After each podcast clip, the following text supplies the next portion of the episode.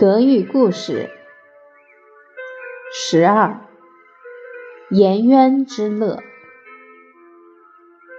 孔夫子很赞叹他的学生颜渊。颜渊具备很好的德行，在《论语》里，孔夫子赞叹颜渊是不迁怒、不贰过。颜渊的改过能力很强，而且他不会发怒，忍辱的功夫也非常好。颜渊又能做到安贫乐道，一箪食，一瓢饮，回也不改其乐。